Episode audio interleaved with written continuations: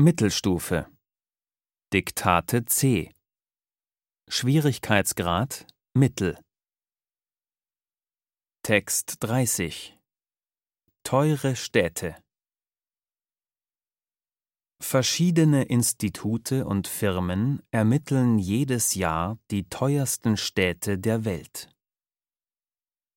In den vergangenen Jahren galten Berlin, Düsseldorf und München als die teuersten deutschen Städte.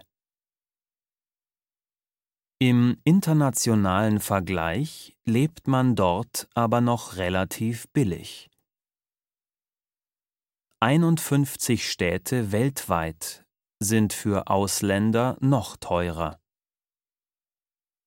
An erster Stelle steht Tokio, dicht gefolgt von Hongkong und Moskau. Die Rangfolge wird anhand eines Warenkorbes ermittelt, der über 200 Artikel und Dienstleistungen enthält. Mieten und Lebensmittelpreise gehören dazu, auch der Preis für eine Theaterkarte. Es wird eben alles einbezogen, was ein Ausländer in einer Stadt braucht. Die weltweit billigsten Städte sind übrigens Madras und Johannesburg.